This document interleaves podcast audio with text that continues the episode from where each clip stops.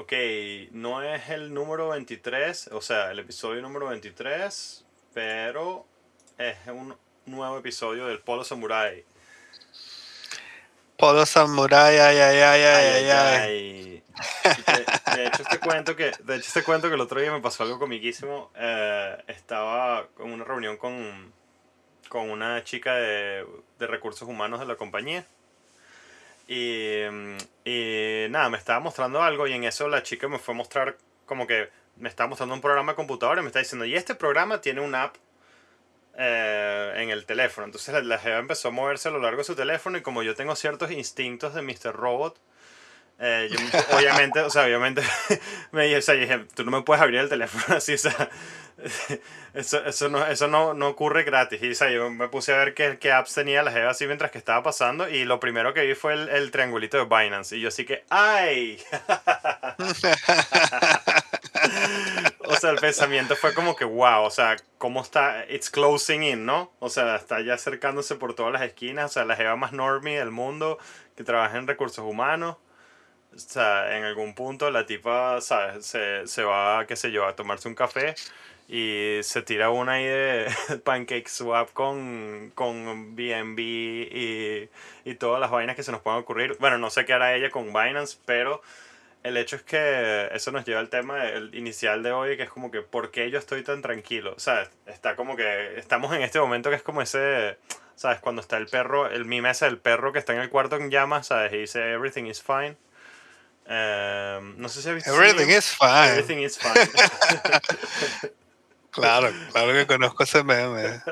Es es súper útil ese meme. Y fíjate, siguiendo, o sea, siguiendo adelante con este background, o sea, yo quisiera, quisiera decir que jamás me había pasado lo que me está pasando ahorita. No sé cómo es tu círculo eh, individual, local, pero, o sea, en, en Moscú el tópico está absolutamente efervescente, o sea, y este es un cuento de 10, o sea, eh, por ejemplo, el otro día me encontré con otro profesor que da clases en mi escuela también y estábamos caminando hacia la escuela y, ¿sabes? Y fue algo así como, ¿sabes? Que como se está apareciendo la vaina en Fight Club cuando, cuando la gente se ve en la oficina, ¿sabes? Y están todos moreteados y es como que, ajá, I, know what you're doing on the weekend. I know what you're doing on the weekend. O sea, y se me acercó alguien, no me acuerdo cómo llegamos a la conversación, fue algo así como que tú has, tú has escuchado acerca y yo le respondí algo así como que Bitcoin, por supuesto. Y yo le dije que sí, ¿cómo sabías? Y y, o sea, pero ese sí se fue de una, así que mi portafolio tiene Polkadot y, y, ¿sabes? Cardano y mm, Bitcoin y, o sea, me tiró toda una lista, así, o sea, bien avanzado y dónde compró el Trezor, me preguntó, eh, etcétera. O sea, y ese fue otro profesor de la escuela. Después, o sea, yo estoy filmando un, un show con una compañía que se llama Skillbox, que es como el masterclass de Rusia. Y, yo vi no Ajá, y los bichos... Un video que me mandaste. Y los bichos, ¿sabes? La, la jeva directora eh, me, escuchó hablarlo y me preguntó de una, mira, que, que es cómo compro bitcoins, así, cómo, cómo puedo comprar bitcoins, ya. Eh, y, o una jeva, o sea, etcétera. Yo no sé cómo es tu entorno y yo siento que Latinoamérica está un poco más atrás y eso es algo que podemos cubrir ahorita. No sé si es una sensación acertada. Eh, obviamente excluyendo Miami, siendo Miami la ciudad más grande de Latinoamérica. pero... No sé, o sea, no, aquí hay muchísima publicidad relacionada a criptomonedas en la, eh, por ahí, la ves mucho. Hay varios exchanges locales que hacen publicidad. Binance hace publicidad. ¿En serio? Aquí localmente, sí. O sea, ¿tú has visto publicidad de Binance que en el metro, en un autobús o algo así? Sí, o sea, por la calle, pues ahorita no, no uso el, el metro mucho Así que no sé si allá abajo haya, pero en las calles las he visto. Eh, vallas grandes de Binance. Y, y eh, hay una compañía que se llama Buenbit que hace mucha publicidad, pues. O sea, está pues, presente en todos lados. O sea que me imagino que la gente sabe, pues.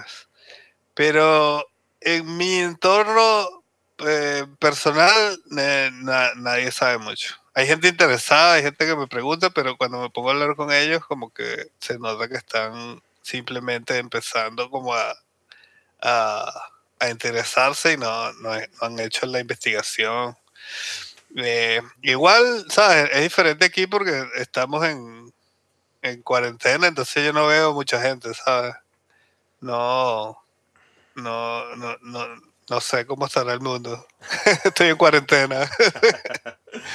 Estamos en este momento a finales de mayo del 2021. Eh, de, hecho, de hecho, ah, yo, yo, estaba a punto de decir que es el 23 de mayo, pero no es el 23 de mayo. Estoy aferrado al número 23 gracias a ti, pero no es el 29 de mayo en este momento. yo tengo 28, porque aquí todavía no, no hemos pasado. Ah, es verdad, es verdad. Sí. Es verdad. Eh, Estamos entre el 28 y el 29, entre Buenos Aires y Moscú. No, la, la cuestión es, o sea, la cuestión es que, o sea, lo que yo siento que, que me gustaría transmitirle a la gente, yo de verdad no tenía la misma calma que tengo hoy en día hace en el 2012, que fue, o sea, yo tuve un accidente en cripto, yo lo llamo accidente, o sea, digamos, tomé una serie de malas decisiones en el 2012 y y mm, es que era tan diferente el ambiente back then. O sea, en ese momento había aquel primer primera indicación, 2013 yo diría, para ser más preciso. Eh, en ese, en ese momento había aquella primera indica, indicación de que los hermanos Winklevoss estaban entrando a cripto y era algo así como que, wow, mira, ellos tienen un fondo que otra gente que no son ellos mismos le presta atención a ellos. O sea, es como que se sentía por primera vez una especie de un, una cuestión institucional. Y continuando este, este loop de gente que yo he estado viendo meterse, inclusive la mamá de mi esposa se me acercó el fin de semana pasado y me dio algo así como que mil dólares, algo así como que, mira, por favor, ayúdame a, ¿sabes? A ver qué pasa con esto. Vamos a comprar un billete de lotería de mil dólares. Entonces, ¿sabes? le armé un portafolio, no sé qué, y, y, y, en eso el precio empezó a bajar un poco. Ella es muy calma y ella me confía, confía mucho en mí y no, no tiene ningún tipo de duda, pero yo igual escribo un mensaje de antemano se lo escribió en el metro como que, mira, quiero que, esté, que sepas que es muy probable que el precio vaya a bajar fuertemente y que quizás eso te va a dar algún tipo de ansiedad. Em, pero desde el punto de vista en el cual yo no estoy, desde donde yo estoy sentado ahorita, me siento con mucha calma porque si, porque, o sea, y, si quisieras calmar cualquier tipo de ansiedad, chequea esto y le, le puse en ruso como que googlea lo siguiente bueno, para decirlo más correctamente, yandexea lo siguiente, como, como hacemos aquí. yandexea lo siguiente. Eh, Michael Saylor, about Bitcoin. Em, Jack Dorsey, about Bitcoin. Nick Carter, about Bitcoin. Y, o sea, los nombres que empezaron a salir. No quise usar Elon Musk porque pensé que si ella buscaba Elon Musk, se iba a encontrar como que noticias burda de, ¿sabes? Eh, random acerca de... Hey, Elon Musk no es un experto. Exacto. No, no, este Estaba citando a expertos y Elon Musk no es un experto. Y yo no quería, o sea, yo no quería solo citar expertos, sino quería como que en el 2013 o sea, mis, voces, las voces que me calmaban cualquier tipo de ansiedad era mi pana Carlos y qué sé yo. O sea, y bueno, habían cierto tipo de expertos online que estaban ya emocionados al respecto. No, habían, claro que habían. Claro que los habían, Pero, pero, o sea, la comparación con este momento es, es imposible, o sea, es, irrepetible. O sea, el line-up de, el line del Miami Bitcoin Conference que va a ocurrir, o sea, por favor. O sea, toda la gente que oigo en los podcasts. sí, o, sea, y Tom Brady, o sea, hasta Tom Brady, o sea, hasta Tom Brady, la Sí. Entonces yo veo esta volatilidad y digo, nada, o sea, mira, vamos a asumir que yo soy estúpido y no entiendo esto, pero de verdad, o sea, ellos se pasan todo el día pensando en esto, o sea, no, me da mucha tranquilidad, en cierta manera le doy un outsourcing eh, de mi tranquilidad a ellos, no sé si, si te pasa algo similar, o sea, no sé cómo lo ves, o sea, Brother, yo ahorita me la paso pensando todo el día en esto porque estoy trabajando en esto, entonces todos los días te voy a escribir artículos sobre cripto. Ahorita estoy en, en, su misma frecuencia de, toda esa gente que está hablando y yo oigo podcasts con esos bichos todo el tiempo, pues. O sea, yo oigo What Bitcoin Did, todo el, cada episodio que sale lo oigo. Eh, y ahí sale Nick Carter, sale eh, no sé si ha hecho un capítulo con Michael Saylor. Si lo ha hecho, no lo escuché todavía. O sea, fue, fue cuando compró. Pero últimamente no lo ha hecho. Pero eh, también, aparte, oigo a veces el de Preston Pitch, que, que, que es como más general, es como de, inversiones general, pero, pero tiene como una. Eh, como que unos días hace de, de criptomonedas y otros hace de, de inversión en general.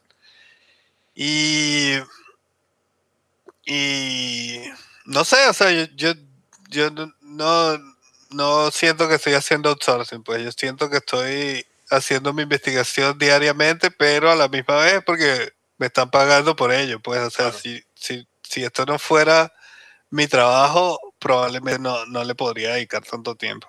Sí, yo, yo no tengo ese tiempo y, bueno, o sea, lo, pongo un poquito como que bromeando el, el tema del outsourcing. O sea, obviamente cada quien tiene que hacer su No, no, tú haces demasiada investigación, Leo. Tú me ayudas muchísimo a mí en mi trabajo con todos los, los headlines que mandas ahí en el, en el grupo que tenemos.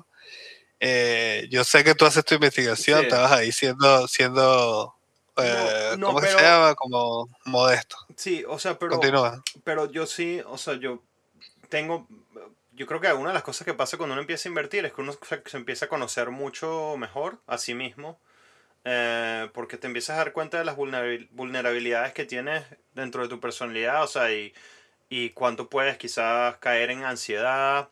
Eh, y, o sea, si tú compararas a, al Leo del 2013 con el Leo de ahora, o sea, es como un Leo de plastilina y un Leo de roca, o sea, la, la calma que siento hoy en día eh, no es comparable y, y, en cierta parte tiene que ver quizás con un poquito de efecto hype o network effect, o sea, es como decir, ya, si ellos están tranquilos, aparte de todo el research que yo hice, no tengo ninguna duda, o sea, estoy triple. Claro.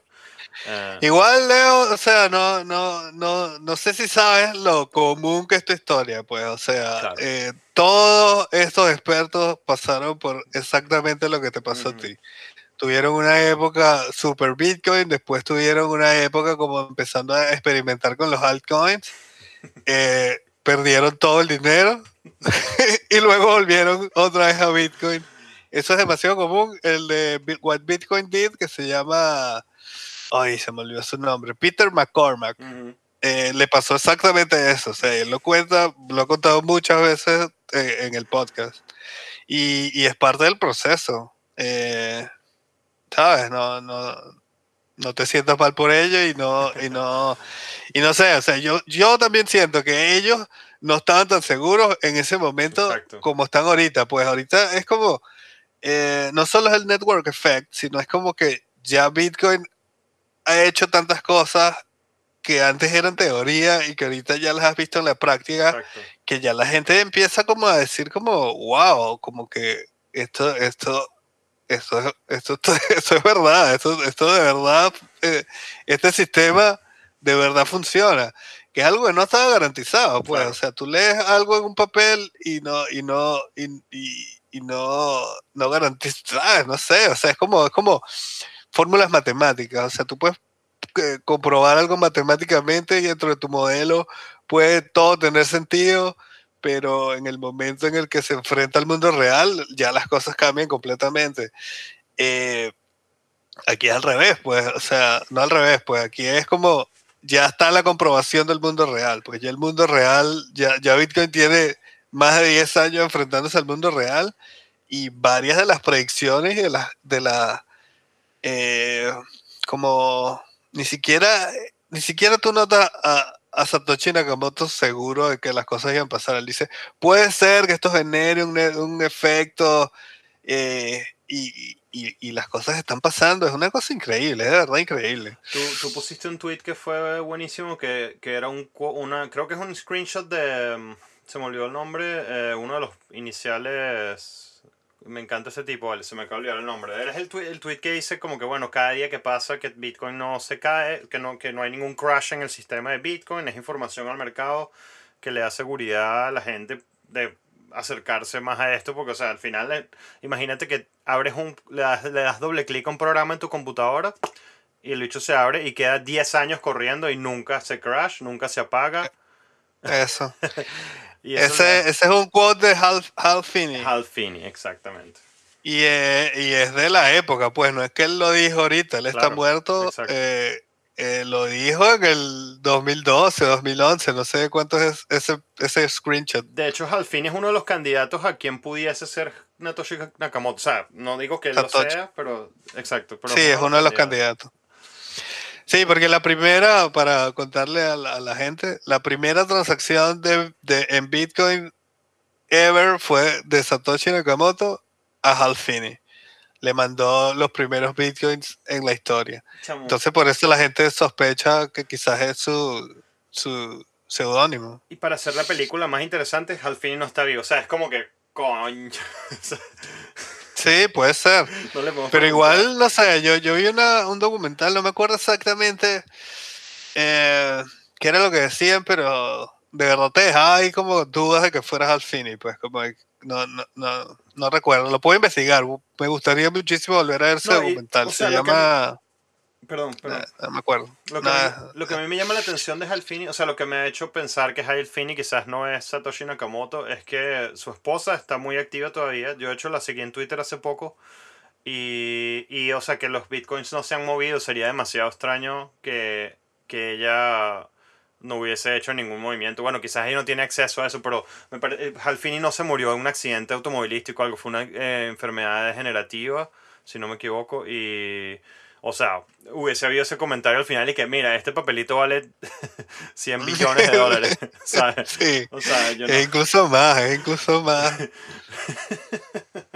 De hecho, creo que. Son como un millón de bitcoins. Sí, de hecho, Algo así. De hecho, Satoshi Nakamoto sería hoy en día como que el top. En estaría en el top 10 de las personas más ricas del mundo, algo así. Qué locura, ¿no? Qué historia tan demente. Qué historia tan demente. O sea, es que no puedes hacer una película de esto. O sea, no puedes hacer una película. La gente no se la creería. Exacto, exacto. Es demasiado eh, mitología, pues. Es como una. Eso también es como parte de lo que a mí me llama la atención a mí en particular. Pues es como que si no estuviera esta historia, quizás no estuviera tan interesado, pero la cosa es demasiado fascinante. Es como demasiados misterios. A, este punto, a este punto, yo quisiera hacerle como que una, un arco a nuestra audiencia que es acerca de Bitcoin y los altcoins, por un momento, sin hablar. Sin hablar, o sea, podríamos entrarle al tema de si nos gustan o no que hayan altcoins y todo eso, pero yo ahorita quisiera que la audiencia entienda cómo gente como nosotros lo percibe. O sea, no importa cuán heavy altcoiner tú seas, tu objetivo siempre es llegar a Bitcoin. O sea, es como Bitcoin es el o sea, me refiero que cualquier ganancia que tú vayas a hacer en cualquier movimiento que vayas a hacer a cripto, eventualmente tu objetivo es que termine en, Bitcoin. O sea, eh, lo que, la razón por la cual quise hacer este paréntesis es porque ustedes, querida audiencia, cuando empiecen a entrarle a esto y se van a empezar a encontrar que existe todo este ecosistema, eh, nosotros vamos a desarrollar conversaciones que nos, les van a ayudar a entender eso y por qué existen y cuáles son cada uno de los proyectos y qué objetivos tienen.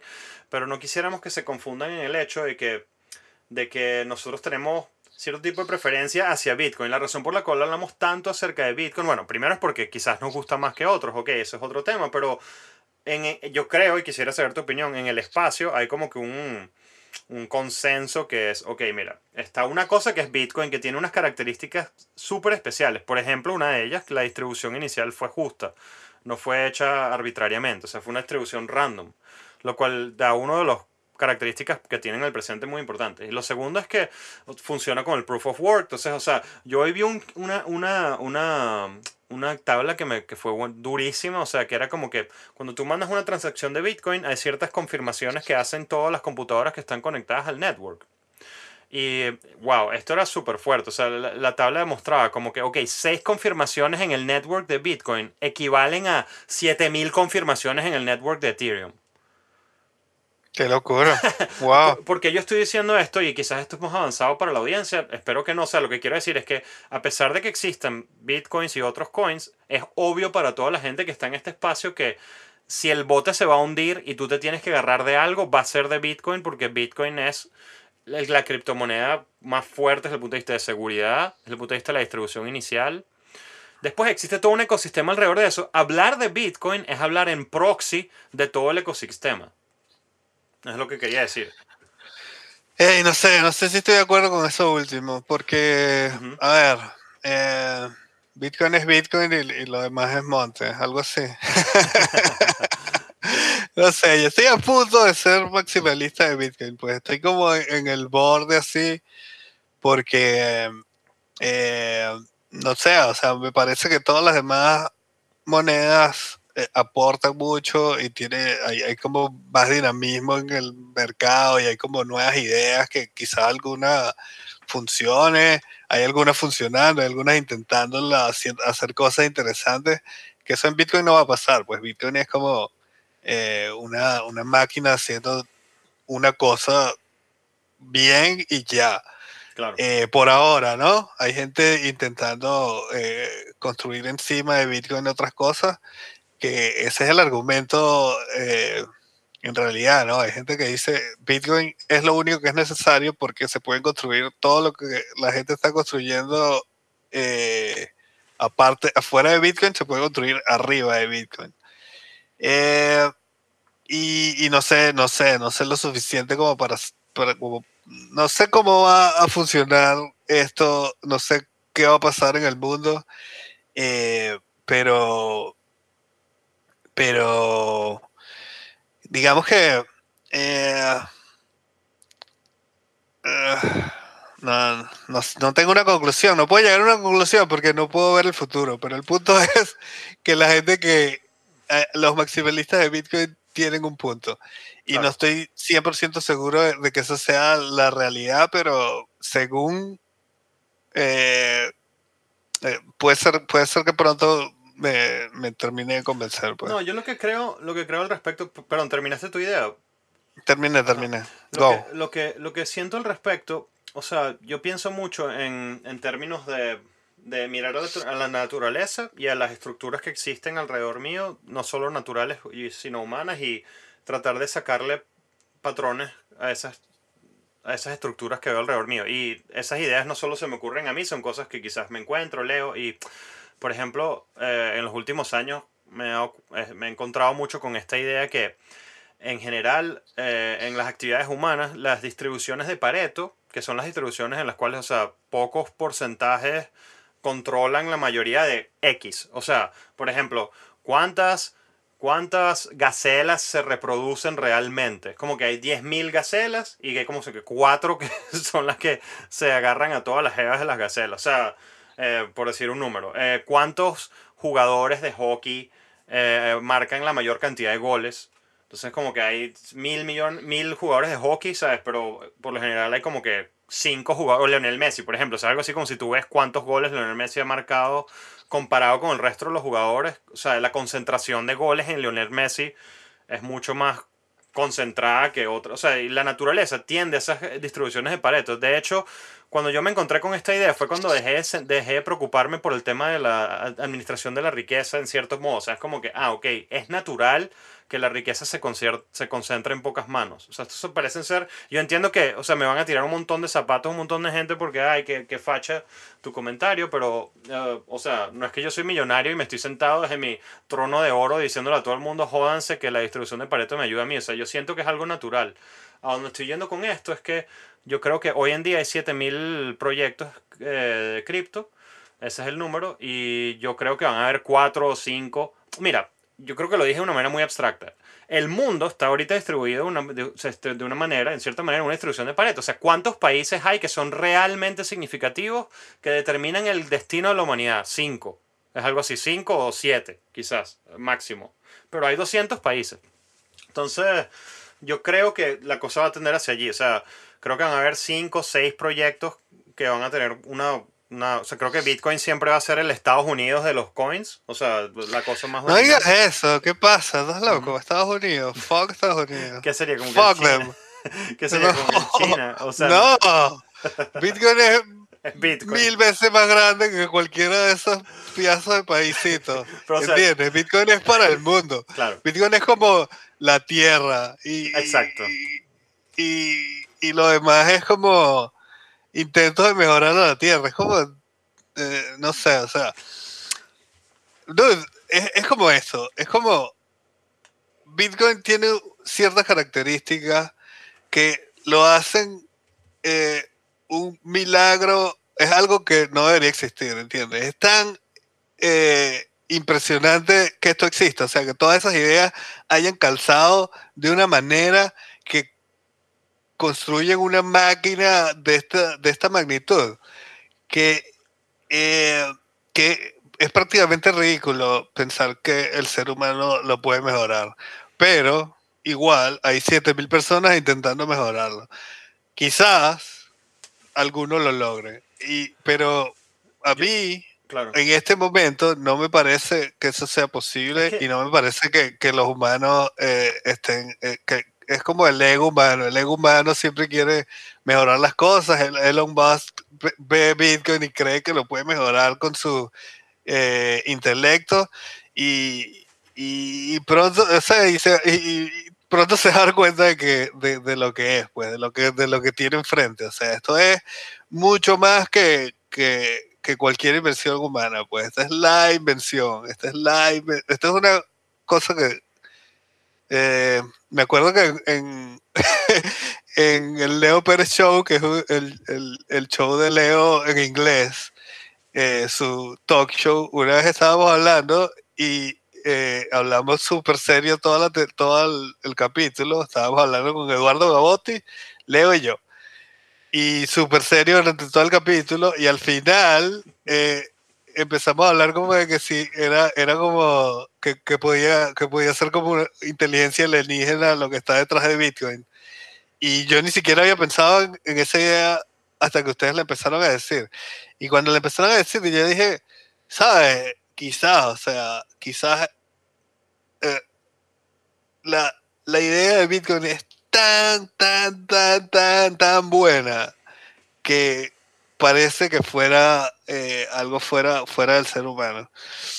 O quizás es eh, una casualidad, una de esas casualidades tan impresionantes que, cambian el mundo completamente. Pues esa es la otra opción. ¿Sabes, ¿Sabes algo que vale la pena mencionar ahorita? Por cierto, o sea, yo estoy siento esa teoría súper cerca de mí. O sea, yo, yo pienso que si puedes crear una nave interestelar, puedes conectarte a Wi-Fi eh, claro, ya vamos a empezar a hablar de algo. Pero eso, vamos a no hacerlo, vamos a no hacerlo y dejar el lío para show para eso. ¿Sabes algo que se pone burda interesante? Ok, a nuestra audiencia, o sea, no estamos haciendo un claim de que Bitcoin fue creado por aliens, es sencillamente una, una, un experimento interesante de pensamiento. Em, ¿Cuánto eso lo entretenemos o no? Eso es más eh, pregunta para unas birras en persona. Em, pero, pero el siguiente paso, que esto va a ser o sea, yo creo que no vamos a poder cubrirlo en este, en este episodio en particular, pero habrá un episodio especial acerca de eso.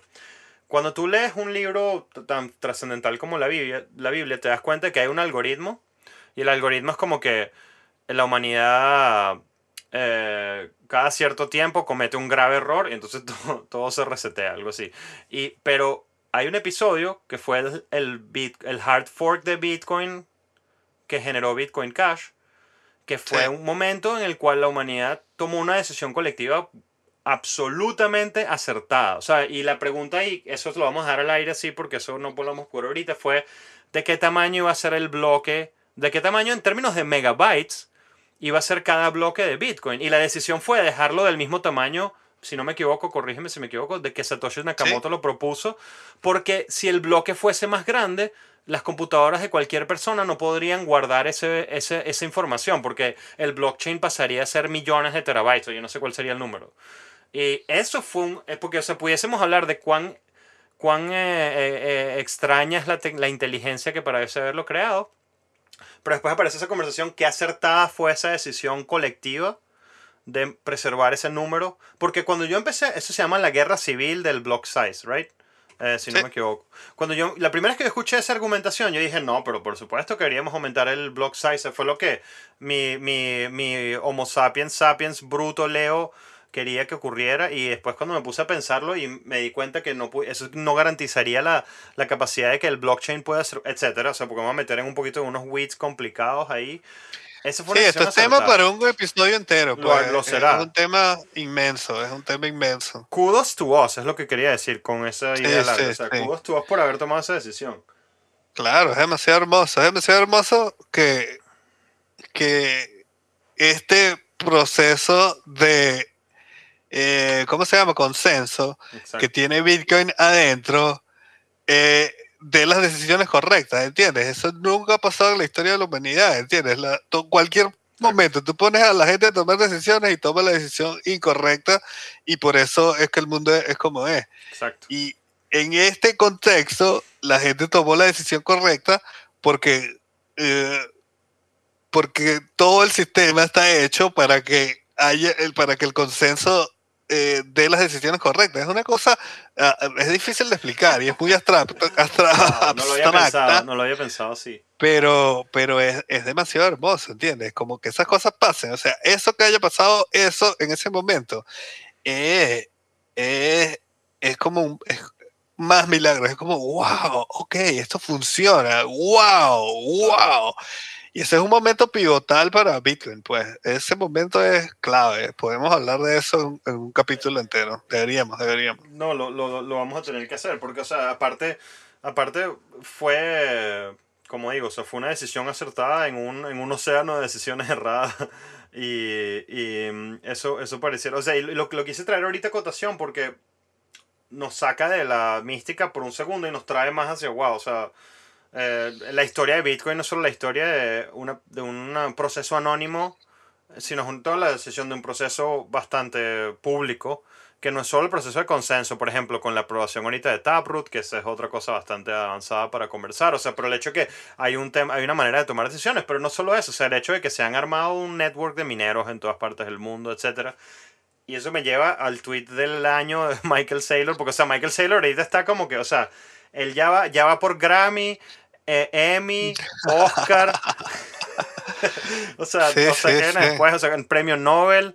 O sea, el hecho se los lleva todos este año. Eh, el tweet del año para mí, que o sea, es Bitcoin is rule without rulers. O sea, y ahí es donde está el millón de dólares. Ahí es donde está el millón de dólares del, del coin. O sea, la gente quizás pocas veces, no, no, sé si hay mucha gente que está conectada con el valor que eso tiene. O sea, no, no, es muy difícil de ver. O sea, cuando lo ves, te vuelves Michael Saylor. Empiezas a dedicar toda tu vida a, estudiar la vaina.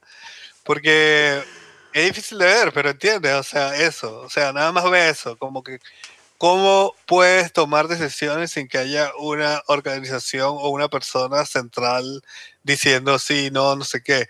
Eso es algo que la humanidad ha estado. Eh, pensando durante toda la historia de la humanidad, ¿entiendes? O sea, toda la historia de la humanidad desemboca en este sistema que creó este tipo, en el cual se pueden tomar esas decisiones sin que haya alguien en el centro. Es una vaina eh, sin precedentes, sin precedentes en la historia.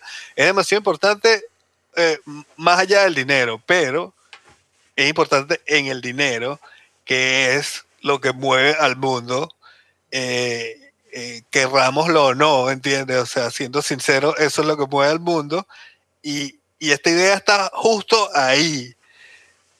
Y, y, y, se puede expandir a todo después, eventualmente, pues, pero está justo ahí, que es lo que importa, y si una vez que se pruebe en ese aspecto, todavía se está probando, pues, o sea, yo no siento que Bitcoin esté aprobada y todo este experimento puede acabarse en algún momento, pero si esto si sigue, si continúa, como dice Alfini, cada día que pasa está más probado el experimento, después esto se puede expandir a, todas las áreas del ser humano, eh, hopefully. Claro. Eh, esperemos.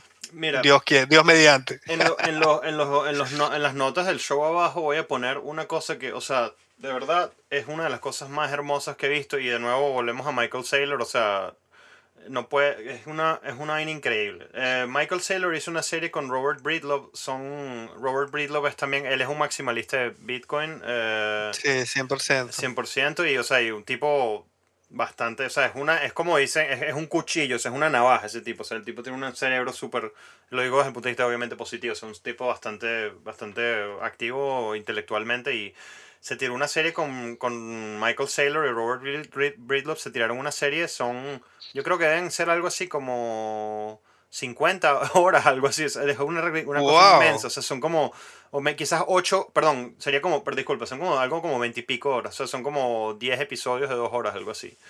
Eh, y yo no la he visto toda, estoy en el proceso de verla. Y, o sea, la serie es acerca. La serie es Robert Breedlove prácticamente no hablando nada y Michael Saylor, o sea, la vaina es que hay billonarios, ¿no? Y hay billonarios que usan sus billones bien. Es obvio para mí que Michael Saylor es un tipo que usó sus billones bien. Y, o sea, el tipo se conoce la historia de Europa y de, y de Roma y de la antigüedad, desde la A hasta la Z.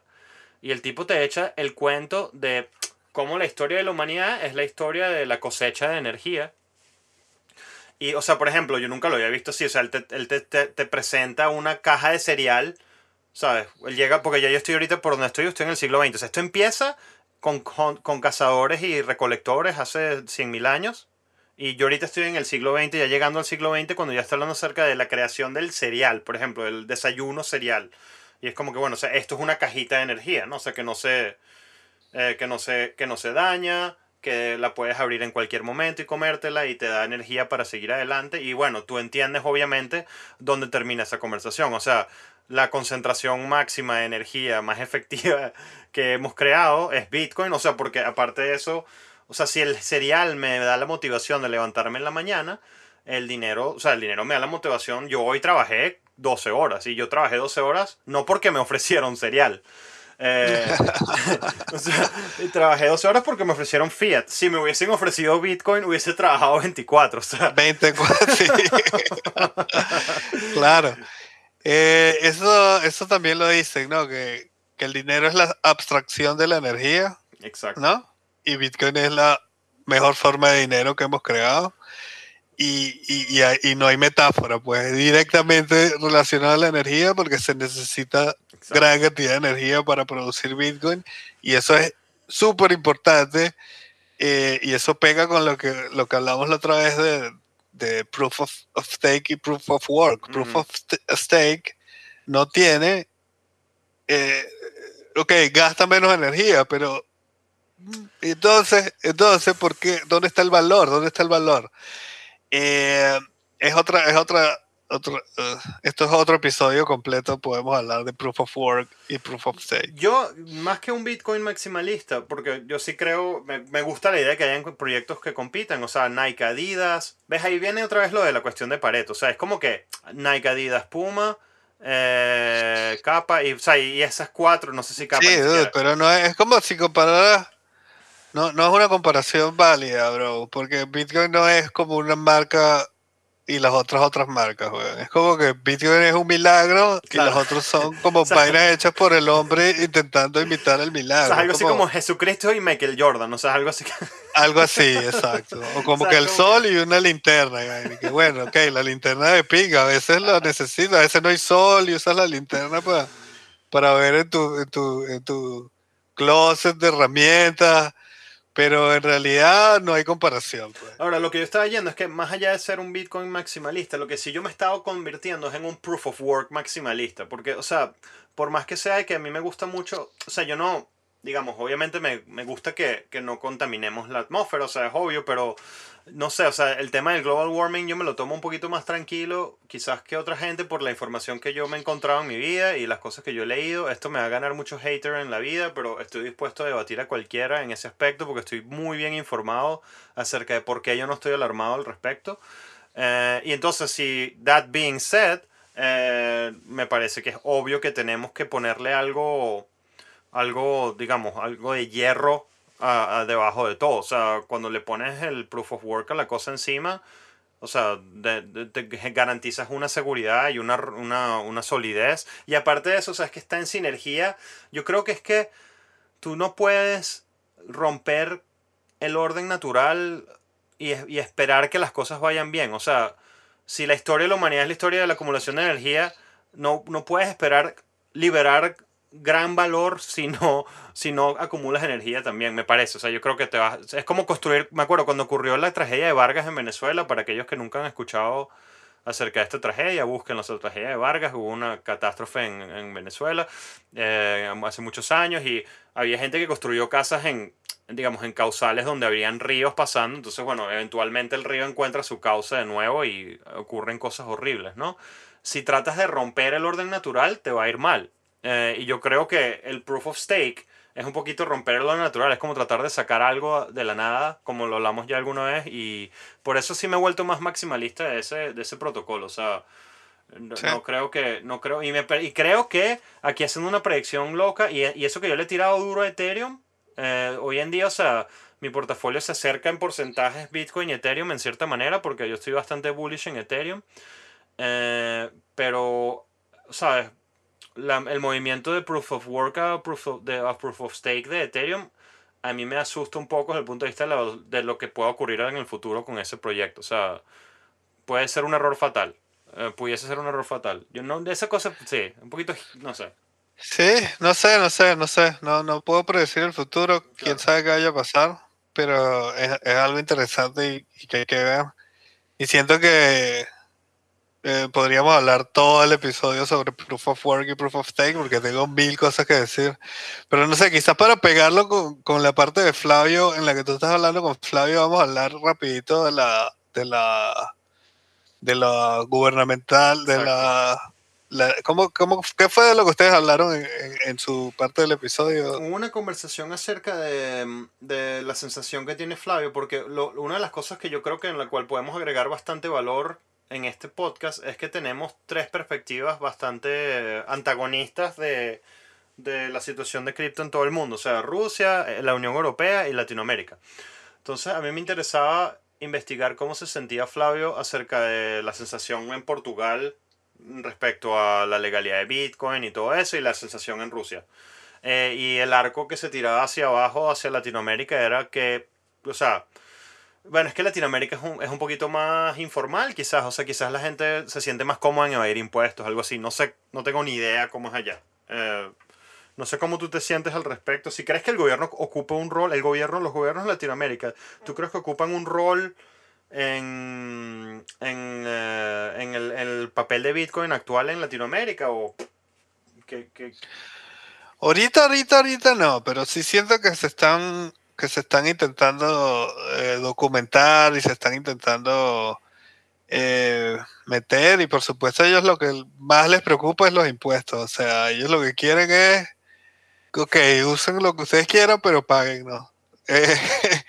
Y todavía no lo han figured out, obviamente nadie lo ha figured out, en, el mundo no está, no, no, hay una solución todavía a esto, o una, o una política clara, no existe nada de eso, y, y, y aquí tampoco, no, no sé, no puedo hablar completamente de Latinoamérica porque no, yo no veo las noticias, eh, me entero solo de las aquí en Argentina y, siento que eso está pasando eh, in a big way. Eh, quizás por, por eso de que, de que, de que hay de que está tan presente en la ciudad, pues por lo menos aquí en Buenos Aires hay mucha publicidad relacionada a eso y eso evidentemente prende, prende las antenas de, de, los gobernantes, ¿no? Claro. Y, no, sé qué vaya a pasar, pero siento que ellos están intentando meter la mano ahí. El problema es eh, cómo lo van a hacer, o sea, cómo, cómo, cómo pasa eso, cómo, cómo se regula eso. Es una, es una, es una gran pregunta que creo que está en todo el mundo, pues no, no, nadie la ha podido resolver todavía. Yo lo que siento es que va ¿Cómo lo ves? Yo creo que va a haber un framework y el framework va a ser acatado para la gente que necesita acatarlo al 100% y para la gente que quiere acatarlo al 100%. Y después, como me dijeron a mí alguna vez en Inglaterra, eso no fue en referencia a cripto, pero era en referencia a otra cosa, me dijeron, if you do something wrong, you just might as well not get caught. Em, eso me lo dijo un oficial de la policía. Eh, o sea, en el sentido que, eh, en el sentido que o sea, obviamente si, si eres una persona, ¿sabes? Piensa que eres un, un granjero en Bolivia. Y yo ni siquiera estoy hablando de alguien que a propósito quiera hacer algo ilegal por ser malévolo, o sea, es un tema más como que imagínate que estás en Bolivia, ¿sabes? Y en, una, en una, en una, haciendo un proyecto de farming y, y, o sea, y tus márgenes son demasiado bajos y, o sea, quizás mover un poquito de dinero con Bitcoin te genera una, una ventaja inmensa que en vez de pagar su impuesto, etcétera. O sea, yo creo que como ocurre hoy en día con todo, o sea, al final, por ejemplo, mira, yo creo que esta es la mejor manera de, cerrar el episodio y, y, y, va a ser un poquito divertido y yo creo que es una, es una eh, una buena, un buen paralelismo, o sea, nos da un buen paralelismo entre lo que va a pasar, yo creo, con la regulamentación de Bitcoin y lo que está pasando hoy en día. Eh, fíjate, en, o sea, en Moscú eh, el banking es súper avanzado y súper rápido y súper genial, o sea, de verdad está súper bien montado todo, o sea, Aquí tú puedes hacer transferencias bancarias con el teléfono, pero absolutamente simples, fáciles, todo súper fácil. O sea, es como que pi, pi, pi, puedes mover dinero súper rápido, súper fácil. Todo el mundo se paga a sí mismo con, bank, con mobile banking y todo, no sé qué. Y para los que no saben, yo tengo un estudio de grabación aquí, es uno de mis, o sea, mi negocio principal. Y, y una vez me llama alguien para hacer una canción en el estudio Y, una, y yo obviamente, ¿sabes? Cuando te llama alguien a hacer una canción en el estudio, tú automáticamente sabes si es alguien del mundo corporate. O sea, es muy obvio, o sea, es obvio que no saben nada, no saben lo que... Y me llamó alguien y yo como que, ah, ok. Um, ¿Qué quieren hacer? No, bueno, que mi jefe está haciendo un corporativo, una fiesta corporativa de nueve años y queremos hacer una canción para mi jefe y tal. No sé qué. Yo como que, ah, ok, venga, sí, lo hacemos. Y yo no hablo tan bien ruso, hoy en día hablo mejor. En, en ese momento hablaba muy mal.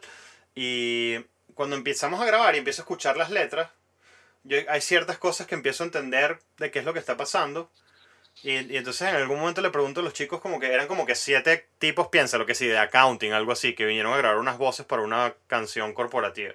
Y en eso yo le pregunto a los tipos como que, ya, ustedes trabajan para la autoridad de, de impuestos, el Taxing Authority. Yo porque empecé a entenderlo con, el, con la, eh, y le pregunto, ¿usted, you, guys claro. work for the taxing authority? Y le sí, sí, sí, de hecho, la pieza es acerca de que el tax authority va, te va a agarrar todo el dinero y te lo va a quitar. o sea, y, y, o sea, para, para, para, quitar, cortarte un long story short, o sea, ellos me pagaron a mí evadiendo impuestos. oh, o sea, y, wow, o sea, al final de la sesión, al final de la sesión los bichos eran como que, bueno, si quieres si quieres te hacemos un transfer bancario por Sberbank, ¿sabes? Y yo como que, yo, y ya, o sea, porque nos hicimos medio amigos, y yo como que ya, pero vamos a evadir impuestos, y o sea, y ellos me dijeron algo así como que, mira, o sea, porque por ejemplo, aquí lo que pasa cuando tú, traba, cuando tú vas a una tienda de supermercado, igualito como pasaría en Latinoamérica, me parece, en Argentina, eh, hay un papelito en el counter que dice transferencia bancaria y te pone un número de teléfono. Eh, no sé si eso pasa igual allá. Entonces tú, esa, esa transferencia bancaria va de impuestos. Y, o sea, y esos tipos que trabajan en ese banco, en, perdón, esos tipos que trabajan en la compañía de impuestos, ellos van a, a la tienda enfrente de la, de la, de, ¿sabes? de la Fundación de Impuestos Nacional de Rusia a, a, comprar unos cigarros y pagan con Sberbank y evaden impuestos ellos mismos. O sea, ellos lo saben. entonces, Qué gran historia. Cuando termina la, la, sesión y me pagan así, yo le dije algo así como que, mira, pero, o sea, ¿cómo hacen ustedes en su día a día que ustedes están, ¿sabes? Haciendo pagos y evadiendo, sus propias reglas todo el tiempo. Y me dijeron algo así como que, mira, o sea, nosotros sabemos que todo el mundo va de los impuestos, lo que pasa es que no nos enfocamos en los pequeños peces. O sea, una cosa es aceptar eh, ¿sabes? Eh, qué sé yo, es que 10 mil, 30 mil dólares al año. Otra cosa es aceptar 30 millones de dólares al año en evasión de impuestos. O sea, nosotros nos fijamos en esas cosas grandes. Y de hecho, esto nos, se conecta rapidito con el único caso de alguien que ha terminado en la cárcel por hacer alguna evasión o algún movimiento de cripto en Rusia, que fue una gente que en Yekaterinburg, en una de las ciudades más grandes de Rusia, y hizo una operación por 250 millones de rublos, o sea que, que es un número sea, una casa vale 5 millones de rublos. O sea, es algo así como comprar 25 casas. O sea, y el gobierno los juzgó bajo el punto de que estaban actuando como un banco sin tener una licencia de banco.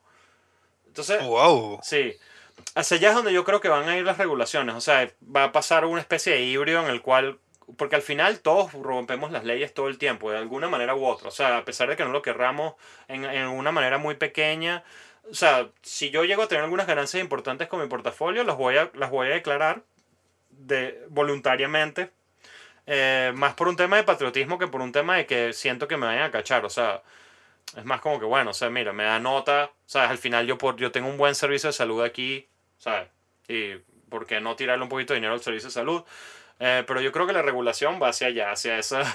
o sea, los reguladores, por ejemplo, en Estados Unidos, eh, transacciones debajo de 10 mil dólares no van a ser vistas, transacciones encima de 10 mil dólares. Y eso es una noticia nueva que ocurrió entre que Flavio y yo hablamos. algo nuevo, o sea, que en el 2023 vas a tener que declarar transacciones de más de 10 mil dólares, eh, etc.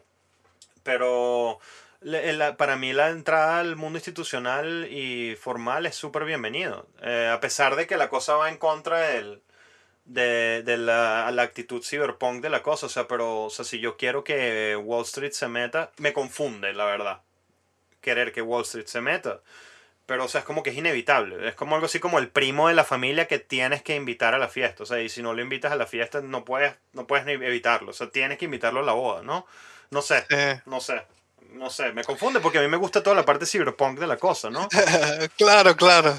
Y es difícil, es una pregunta sin respuesta, creo. Eh, hay, hay debates de todos lados, pero a la misma vez yo creo que si Bitcoin va a ser lo que nosotros imaginamos que va a ser, eh, tiene que enfrentarse a todos estos problemas y, y, y, absorber a todo el mundo. No es absorber, no sé cómo ponerlo, como eh, trabajar con todo el mundo. Pues no puede ser una cosa que sea nada más para ciertas personas si, si queremos que sea para todo el mundo. Pues tiene que trabajar con todo el mundo, tiene que eh, dejar a todo el mundo eh, contento. Exacto, y yo creo que así va a ser.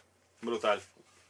Bueno, este, este, de nuevo, no fue el número 23, pero fue un número bueno. Tres. ¿No? bueno, depende del orden.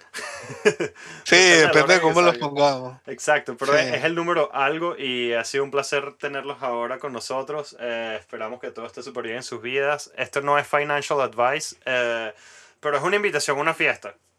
Muy importante decir eso. Not financial advice. No, no nos cree. o, sea, si tú cometes un error. Ninguno de nosotros es especialista. Exacto. Si cometes un error basado en lo que nosotros estamos diciendo, o sea, sería algo así como, como, ¿sabes? Como yo decidir hacer una operación yo mismo con un cuchillo porque un amigo mío me invitó a hacerlo. O sea, no creo que es recomendable. Pero, mm, de todas maneras, o sea, es una invitación a una fiesta. A mí me gusta ponerlo así porque esto es una fiesta. Eh, en cierta manera. Me gusta, me gusta, me gusta. Hagan su propia investigación y tomen sus propias decisiones. Eso también es una lección que trae Bitcoin que es muy importante y muy brutal, que hace que la gente sea autosuficiente. Y entre paréntesis, para cerrarlo, una cosa que escuché de Robert Breedlove, de hecho, es lo siguiente.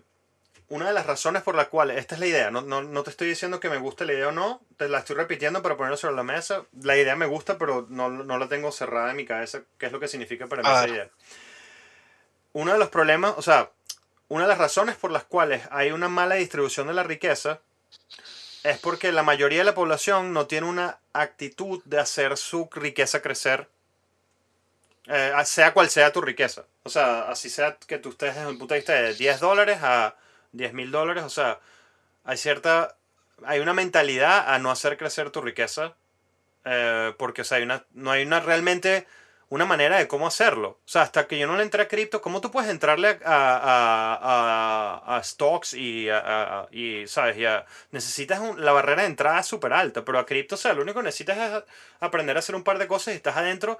Y el nivel de, yo predigo que el nivel de educación financiera que esto va a trabajar, que esto va a traer, va a tener consecuencias muy importantes en la distribución de la riqueza, de hecho, o sea, porque de repente aparece no solo la posibilidad de poder eh, proteger tu riqueza en el futuro, sino realmente lo, más importante que la capacidad es, aparece la conversación, que no existía. Tú y yo jamás nos hubiésemos puesto a hablar de esto si no hubiésemos tenido la oportunidad de experimentar con ello.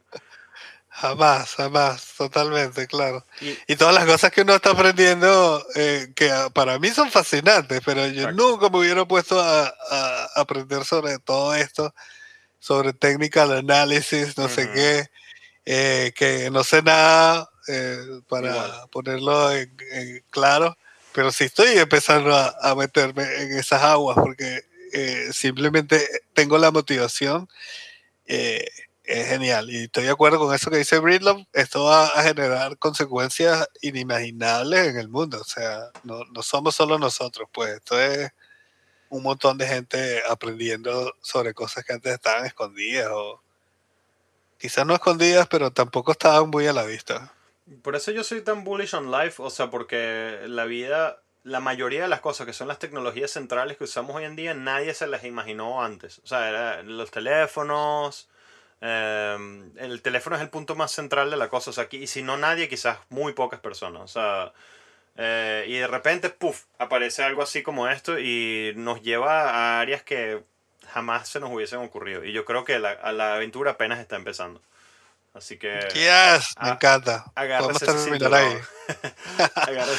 la aventura apenas está empezando. Esto puede ser nuestro tagline. Polo Samurai, la aventura apenas uh. comienza. Y bueno, con eso, con eso cierro a Negro y nos despedimos de todos. Buenos días, noches y tardes en donde sea que estén. Adelante. Bueno, el tema es cómo te sientes tú en Portugal. O sea, ¿cómo es el ambiente Bitcoin o cripto en Portugal? ¿Existe? Vale, bueno, primero tengo que matizar un poco que yo no, yo, eh, sabes que hay, ah, hay dos tipos de personas em, que, que, interactúan, o dos tipos de expat. Son los que se involucran con, con, lo local y los que se quedan con lo global. Yo el 90% del tiempo estoy en lo global, no estoy... Eh, es como si vivo acá, pero no vivo acá, ¿no? De alguna forma. Entonces, eh, me entero muy, muy poco. Vivo en una esfera, una burbuja muy, muy pequeña, donde estoy conectado en Twitter, eh, Discord, no sé qué, estoy conectado con el mundo, no estoy viviendo con lo que pasa acá. he escuchado casos aislados de una amiga, por ejemplo, que alquilaba un, su apartamento y me dice, no, el tipo que vino a alquilar el apartamento llegó en un Tesla y tal. Y entonces le pregunté qué, qué hacía y me dijo que no, que él, ¿sabes? Bitcoin y eso era lo que hacía y no sé qué. Entonces, como que, bueno, está eso allí. Eh, hace algunos años le pregunté, y lo podemos ver ahorita, lo voy a ver mientras, mientras hablamos un poco. Eh, le pregunté a mi contable qué pasaba si yo invertía en Bitcoin desde la empresa. Y me dijo que bien, que no tendría que declarar los, las ganancias de, ese, de, ese, de, ese, de, esa transacción. Ahora, no sé si era, no tengo que declararlas mientras estén en la plataforma o tengo que declararlas cuando las saque. No, no sé ese pequeño detalle, ¿no? Porque aquí en general es como que, bueno, eso es una caja negra donde tú metes dinero y tal vez sale más dinero o menos dinero, no lo sabes, y hasta que no lo lleves al banco no lo vas a saber, ¿no? Entonces es un poco como una inversión, como una inversión, eh, como que tuvieras una cuenta de ahorro. Entonces nadie, hasta que tú no recibes los, los intereses, ¿no? Pasados, digamos, un depósito fijo a tantos años, eh, no vas a tener que declarar esos rendimientos, ¿no? Me reí, Entonces, me reí un montón cuando dijiste esto, porque, perdón que te interrumpa, eh, de, mala costumbre. Cuando me reí un montón cuando dijiste eso, porque hace poco escuché un concepto que se llama a boating accident. Es un, en el mundo Bitcoin es una idea que es como que cuando vas a declarar impuestos dices, no, I had a boating accident and all my Bitcoins were in that computer and I lost everything. y no los declara. O sea, eh, eh, no, no, estoy para nada invitando a nadie a hacer esto. Estoy diciendo que escuché eso y me pareció burda cómico que existe ya en el mundo de Bitcoin esa para mantener cierto tipo de anonimidad, como que ese concepto del voting accident en general. Eh, pero, perdón, volviendo a ti otra vez, sorry, que, que no sabía si habías terminado. Hablamos acerca de, de, o sea, de cómo es visto, o sea, es visto como una inversión o algo que se puede mantener como que de cierta manera aislado del gobierno, pero ¿Tú crees que el gobierno le interesaría eh, acceder a ello de alguna forma? O sea, bueno, lo que, lo que ha pasado, digamos que eh, Portugal ha sido visto como un lugar Bitcoin friendly. Eh, también muchos españoles tienen una, y, digo españoles porque los españoles están buscando de muchas maneras, y bueno, obviamente no estoy, no quiero generalizar, pero hay muchos casos, no sé si estás pendiente de la, de la polémica, pero en España hay temas de muchos youtubers que se están yendo a Andorra, em, hay muchos, españoles que se vienen para Portugal o que tienen Portugal en la mira, Malta, ¿sabes? Están como buscando unos lugares más seguros para proteger sus, em, su capital, para proteger sus, em, ¿cómo se dice? En inglés tienen sus assets. Sus assets, ajá. Su, sí. sus assets, somos en, somos en. Activos, sus, activos, sí. Sí. Entonces, su network también. Entonces, eh, Portugal está siendo un poco visto así.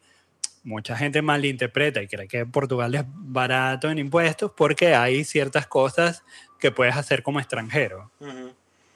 Hay mucho ruido afuera. No, no, está perfecto aquí. Ah, qué bueno, porque aquí se oye súper.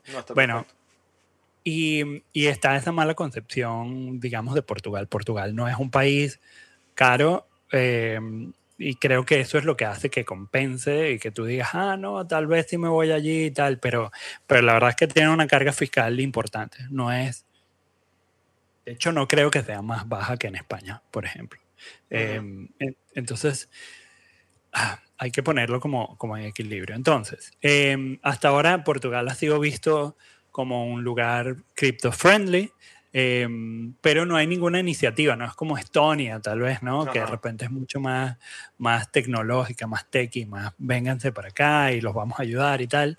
Em, pero el Banco de Portugal este año, por ejemplo, eh, por primera vez emitió una alerta sobre inversiones en Bitcoin y otras criptomonedas, diciendo, mira, eh, los activos virtuales no están garantizados por el Banco de Portugal, ¿no? Porque sabes que los bancos tienen, o sea, si tú tienes tu dinero en el banco y al banco le pasa algo, el Banco de Portugal garantiza hasta 100 mil dólares de, tu, de tus ahorros en ese El Banco, Central de Portugal. El Banco Central de Portugal, sí. Entonces, ellos, si está en un banco, tu dinero está garantizado hasta 100 mil dólares, eh, euros, perdón. Entonces, bueno, esa es una parte eh, interesante que Portugal está comenzando a reaccionar, ¿no? Este, y claro, lo están diciendo ¿por qué? Porque ahora todo el mundo está hablando de Bitcoin. Este año, por primera vez, comencé a ver, bueno, probablemente también pasó en el 2017, pero no lo recuerdo, pero por primera vez este año veo en el cintillo, no sé si allá lo hacen igual, pero aquí en las noticias ponen un cintillo con noticias pasando todo el tiempo, ¿no? O sea, tú estás viendo al narrador y además hay un cintillo. Yo creo que es un poco para...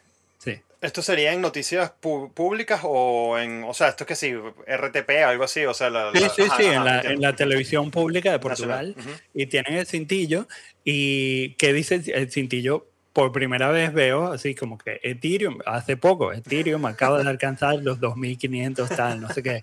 Y yo, wow, o sea, algo, algo, hay una conciencia, ¿no? Más de que, y creo que por eso el Banco de Portugal está emitiendo esta alerta, que esto que te estoy diciendo pasó el, el mes pasado, ¿vale? o, hace dos meses. Y, y también, eh, también he, leído un par de, de artículos diciendo que, que, esta subida de Bitcoin ha hecho fortunas en Portugal, ¿no? Dice, em, aquí estoy leyendo, lo pueden buscar luego, bueno, si hablan portugués, ¿no? Eh, un artículo que dice, la subida de Bitcoin hace fortunas, fortunas en Portugal y el quote es, tengo riqueza para 10 reencarnaciones. Eh, no dijo generaciones, dijo encarnaciones. Em, y, y, nada, están esos casos de personas que en algún momento eh, se metieron en ello eh, y bueno, hicieron su, su, su, agosto este, año, sí, este, entre, este año y el año pasado. Em, y bueno, eso. ¿Tú sientes que, o sea, en general en el mundo cripto hay como que una, una um, iniciativa o una motivación a pagar impuestos? O sea, o, o yo, yo personalmente, o sea, te comienzo desde mi, desde mi propia estoy respondiendo a mi propia pregunta. Eh, yo veo que hay mucha, como que hay mucho deseo por parte del mundo cripto de jugar el juego lo más legalmente posible para que no nos saboteen la fiesta. ¿Estás de acuerdo con esa sensación o sientes que hay como que un deseo de tirarlo todo sobre la mesa eh, y hacerlo un poquito más escondido? Bueno, lo que creo es que hay una, hay una utopía detrás de Bitcoin, ¿no? Que es decir, no necesitamos estos gobiernos centrales y tal, podemos hacerlo todo entre tú y yo, no necesitamos estos fees estúpidos de los bancos, no necesitamos un intermediario, eh, podemos ser libres, ¿no? A ver, yo creo que si, si tú lo vas a asumir como algo así, pues lo que tienes que hacer es formar una comunidad, un grupo de amigos, te vas a una aldea, se compran 10 casas y viven así. O sea, creo, creo que lo veo factible, ¿no? Creo que, que podría pasar. Pero ¿cuántas personas irán a llegar a ese punto? Creo que pocas. Em, no, del punto de, a ver, también, digamos, aquí yo hasta ahora en Portugal me he encontrado con mucha gente, muchos emprendedores que tienen negocios em, o servicios aquí, cobran a través de PayPal y son personas tan poco, em, ¿cómo se dice? Tan poco educadas en términos financieros que dicen, no, yo no declaro eso que entra en PayPal. Dicen como que yo, para mí es una locura, pero claro, yo viví en UK dos años, entonces tengo una percepción distinta de, Taxman, ¿no? Claro. Eh, y digo, no, no, o sea, todo lo que entre, no importa cómo entre, tú tienes que declararlo. Esa es la visión que yo tengo. Y, pero Portugal no está tan, digamos, que la conciencia social del tema, eh, imagínate, si en PayPal pasa esto, imagínate que pueden estar pensando, digamos, el, el, el grueso de las personas que, que, transaccionen con Bitcoin que pueden estar pensando, ¿no? Pueden estar diciendo, bueno, no tengo que aclarar esto porque lo hice con Bitcoin. Claro, claro, claro. Yo, yo sí, o sea, yo creo que estoy, o sea, separaríamos aquí el retail, o sea, la gente, la gente de a pie y las compañías grandes que obviamente van a hacer una declaración de todo. Eh, me, da, me da muchísima nota ver cómo, o sea, Bitcoin es así como, como el punk, el chico punk que quiere hacer un concierto en la plaza. Eh, en cierta manera. Entonces es como que quiere hacerlo todo demasiado bien para que le permitan hacer el concierto de nuevo. Entonces es como que se, hay mucha gente dentro del mundo Bitcoin, me refiero. Obviamente no me refiero a la mayoría, pero sí hay como que un deseo de que para que, los bancos centrales no nos saboteen la fiesta que, estamos armando, como que bueno, vamos a comportarnos tres veces mejor de lo que normalmente nos comportaríamos. Eh, y en ese sentido, por ejemplo, yo que soy una persona, como soy una, como me muevo el mundo de las artes y en general es muy loco. En el, mundo de las artes hay como que cierto no sé cómo decir la palabra complacency, se me olvidó, complacencia, ¿cómo se puede decir en español? Ya se, me olvidó.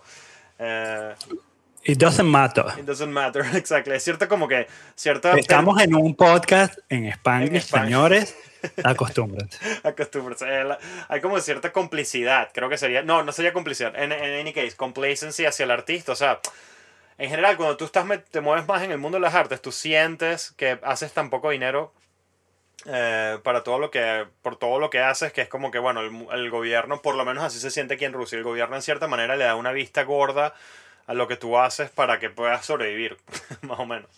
Em, pero, pero yo sí siento, o sea, mientras más voy avanzando en este espacio Bitcoin, o sea, siento la necesidad de declararlo todo y hacerlo todo demasiado transparente porque aquí en Rusia la cosa ha sido un poco más diferente. Em, aquí hay dos cosas que pasaron respecto al punto de Bitcoin eh, fundamentalmente y es el hecho de que hubo una gente que, bueno, yo no sé si el gobierno lo argumentó así, pero en el 2016 hubo un atentado terrorista en, en, eh, en San Petersburgo y al parecer esa gente movió cierta cantidad de dinero en Bitcoin y el gobierno ruso lo investigó. Y, y, aparte de eso se hicieron todas sus comunicaciones en Telegram. Entonces en el 2016 el gobierno ruso prohibió Telegram y, y cerró las puertas durísimo a Bitcoin.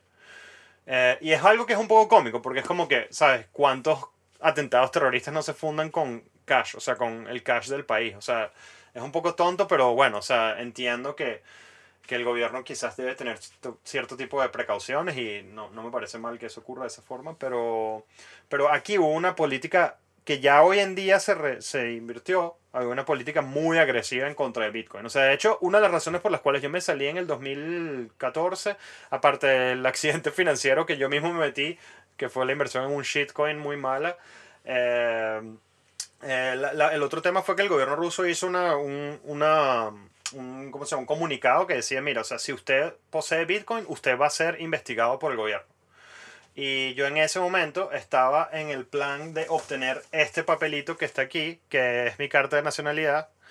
Eh, y yo dije, mira, mejor yo me salgo de esto hasta que no tenga como que cierto tipo de estatus aquí porque me da un poquito de miedo.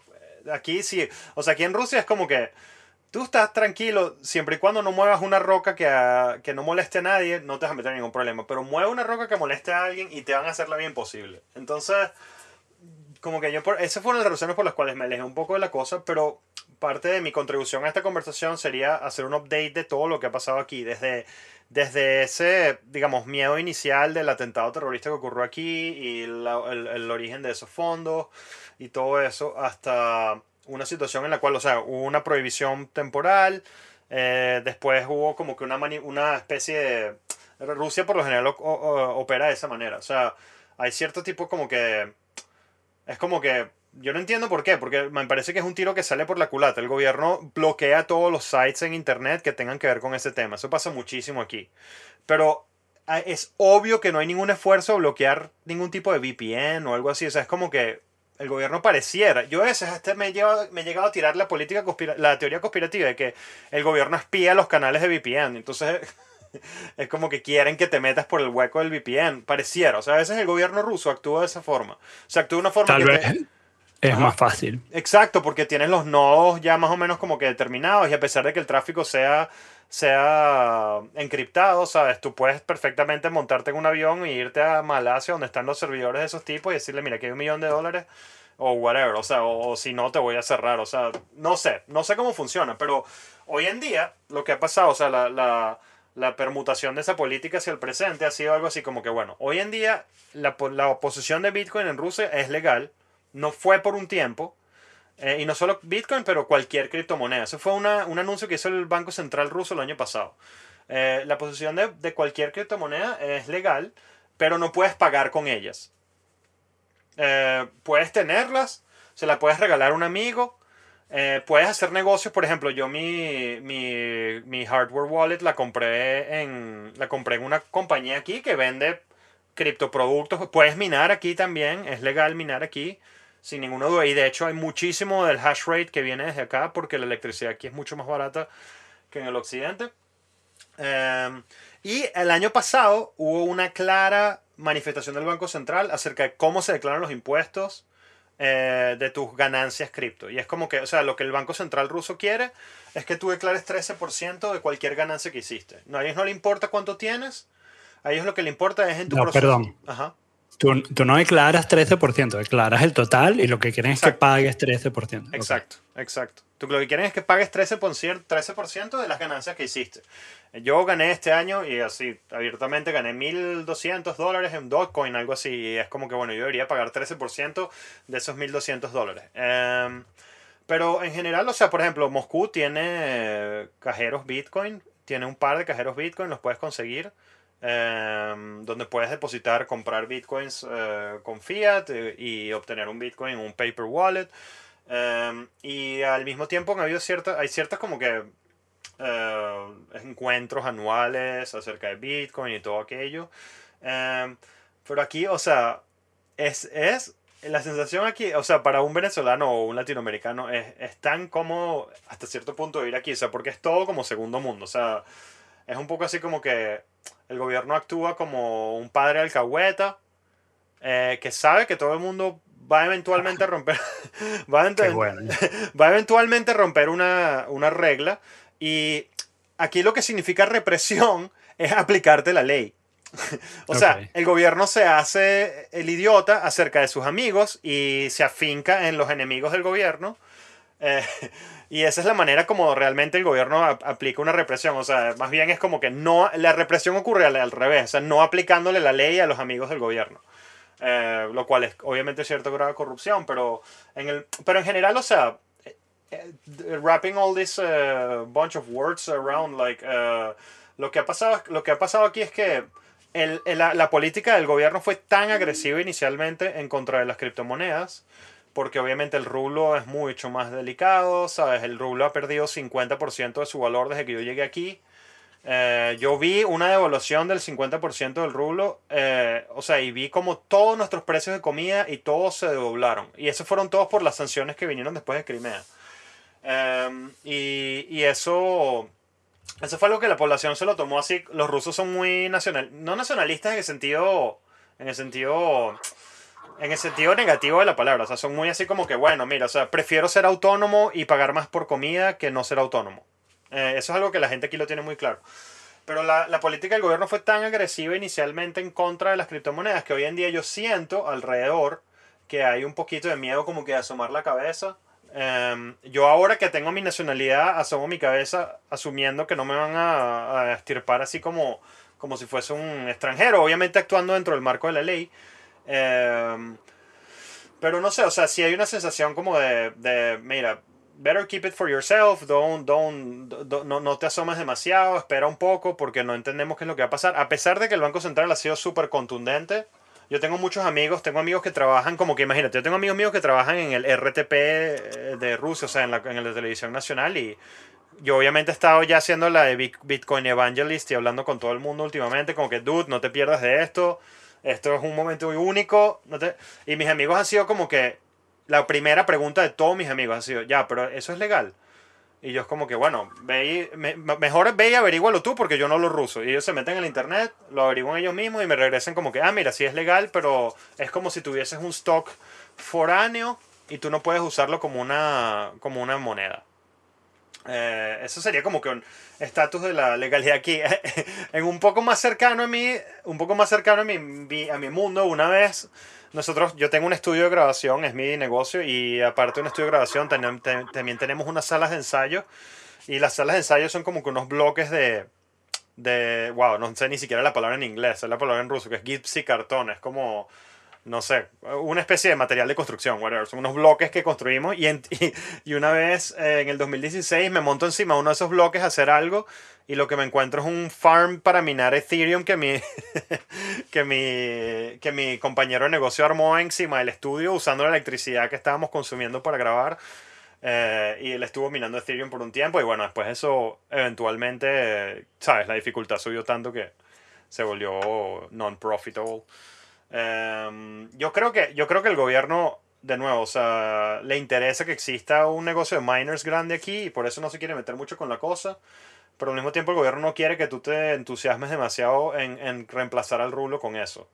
Y de que va a haber un rulo digital, va a haber un rulo digital. Eso es un hecho.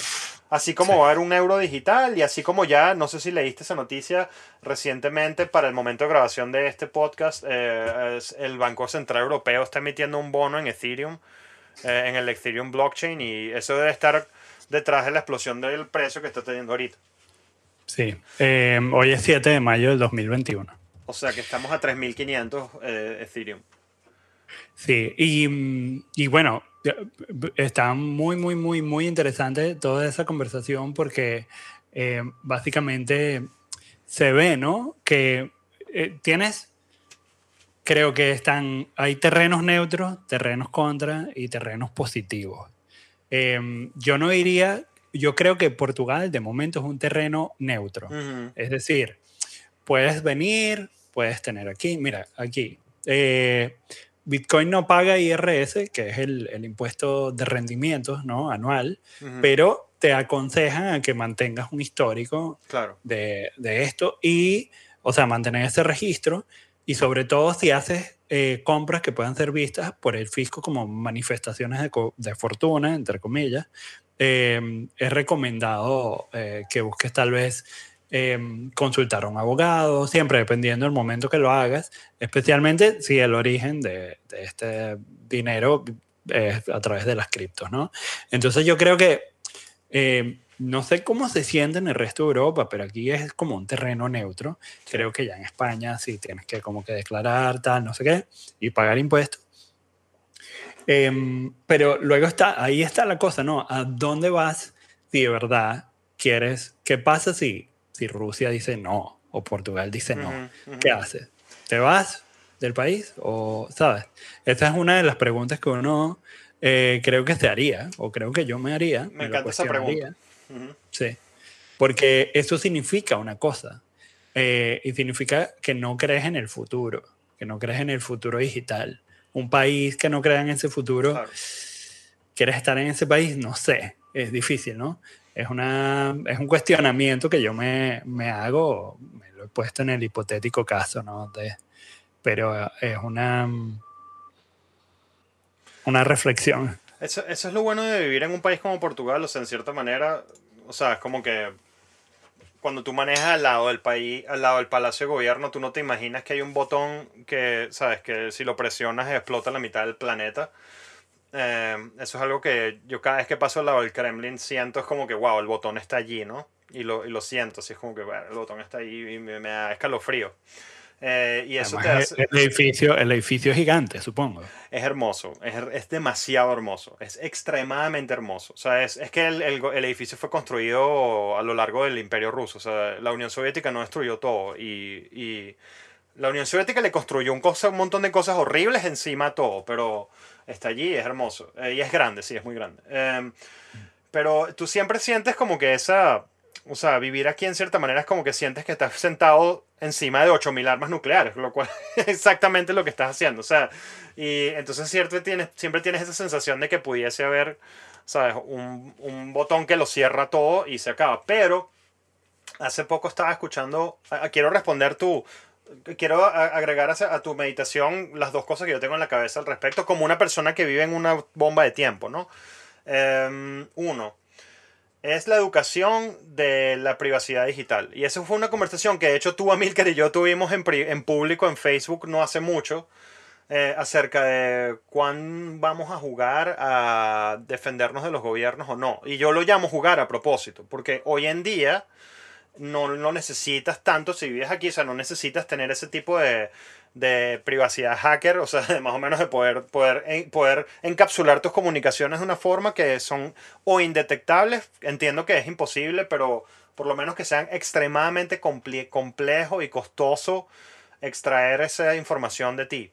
Entonces yo creo que parte de la responsabilidad del ciudadano del siglo XXI es entender cómo demonios vas a actuar si todo se vuelve un 1984.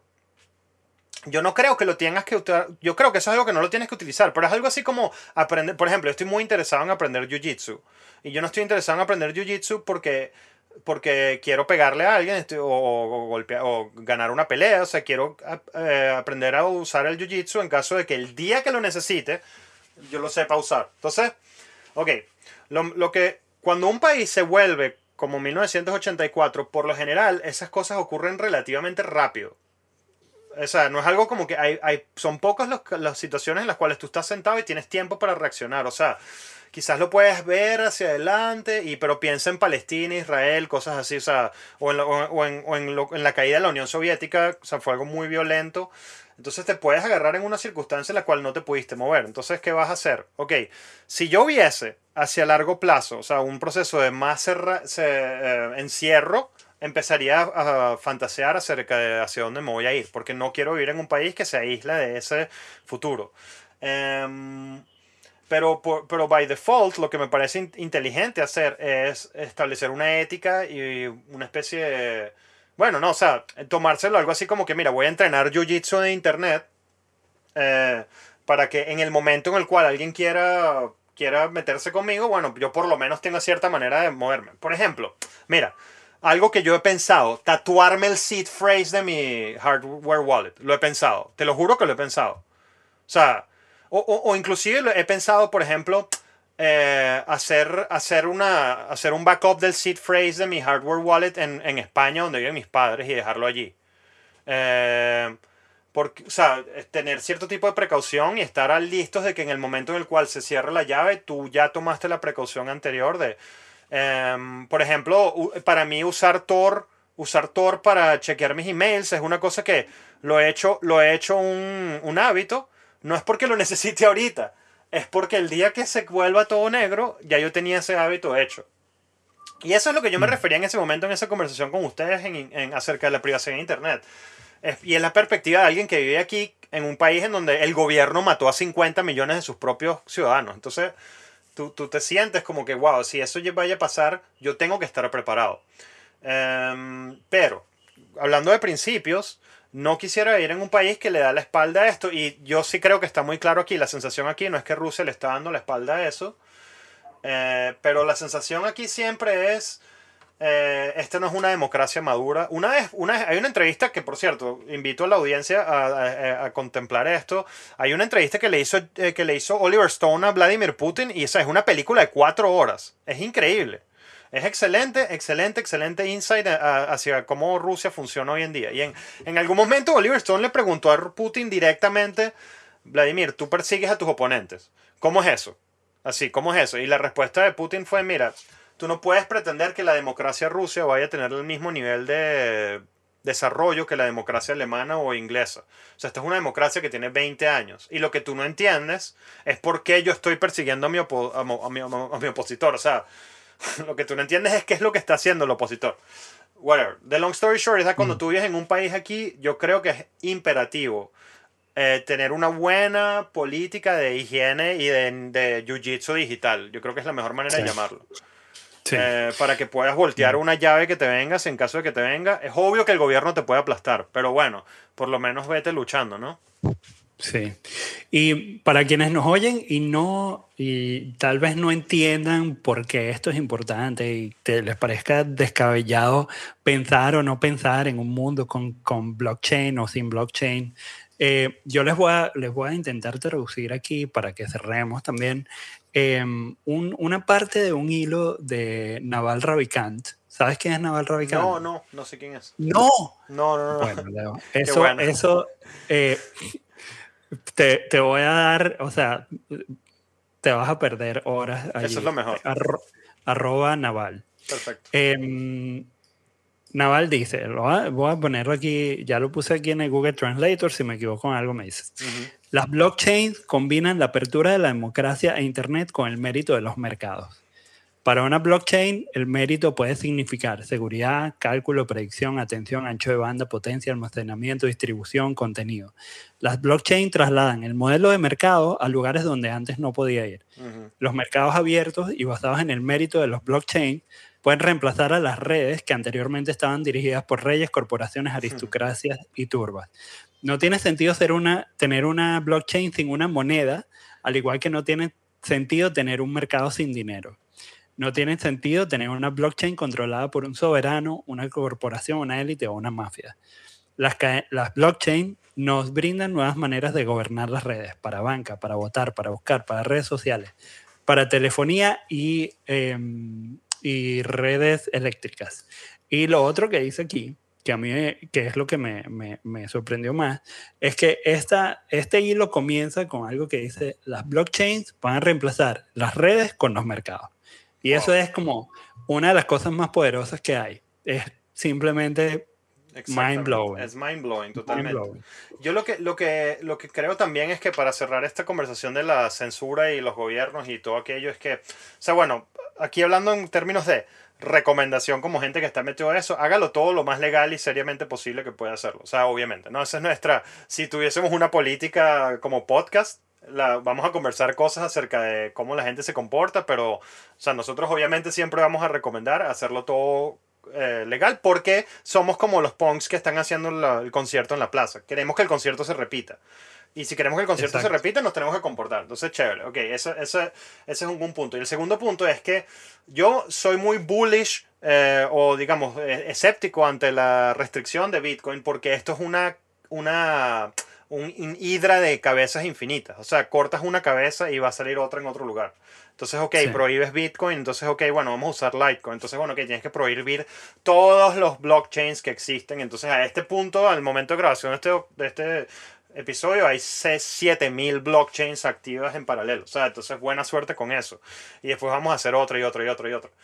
Y, y lo, todo lo que acabas de leer o sea, es absolutamente cierto en el sentido que los mercados al final, o sea, no son cosas que tú puedes agarrar, o sea, se te van a salir por los dedos. Y, y lo, que, lo que hemos logrado es cómo centralizar de una manera sin permiso, ¿cómo decimos permissionless? Eh, eh, no permisiva, no sé cómo decirlo, pero hemos... Sí, permissionless. Hemos logrado, exacto, hemos logrado esas cosas que se, que se chorrean por los dedos, hemos logrado centralizarlas y organizarlas sin ningún tipo de actor intermediario. Y eso, yo creo que la gente que está entrando a este podcast y, aterrizando en esto por primera vez, eh, poco a poco va a ir entendiendo por qué nosotros estamos tan locos al respecto. Es que cuando yo, yo ayer le hablaba a mi hermana, que como te está diciendo, mi hermana o sea, no, está, no está involucrada en este tema, no tiene que ver con las computadoras o con la internet, eh, ella es doctor y, está, y cuando ella me pregunta qué es Bitcoin, eh, yo, yo, o sea, yo entiendo que lo que la mayoría de las personas se imaginan es, ah, ok, esto es una, un tipo, un medio de pago. Pero es que eso es lo último que Bitcoin es.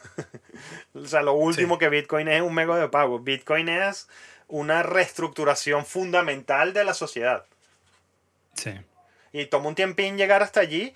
Y yo creo que los gobiernos, eh, yo creo que ha cambiado el tono de los gobiernos desde, yo creo que se ha vuelto claro que, no es, que es inevitable, que es absolutamente inevitable. Es algo así como, como hacer una guerra a los terremotos. Es como que, buena suerte con tu guerra con los terremotos. O sea, no importa cuánto quieras detenerlo, o sea, no vas a poder y, y, por eso estamos aquí, ¿no? Exactamente. Y bueno, y, y como siempre, un placer, Leo. Sí, un placer, Lástima que Milcar no pudo estar hoy, pero, pero bueno, nada, vendrán otros. Vendrán otros, exacto, y hay muchos. Entonces, bueno, nada, nos vemos pronto, eh, todo el mundo. Un placer tenerlos aquí en el Polo Samurai. Y, yeah, man, gracias. Repítenos el nombre de, de esta persona que deberíamos seguir, por favor. Se llama Naval, N-A-V-A-L, Ravikant. Naval bueno, no lo, va, no lo, va, a deletrear. Pongan en Google que Google después le va a decir que quisiste decir, quisiste decir no sé qué. En Twitter es arroba naval eh, y es una especie de filósofo moderno. Eh, Twitter, Twitter. Brutal, brutal. Bueno, nos vemos en el ciberespacio, hermano. Un abrazo. Un abrazote. Cuídese.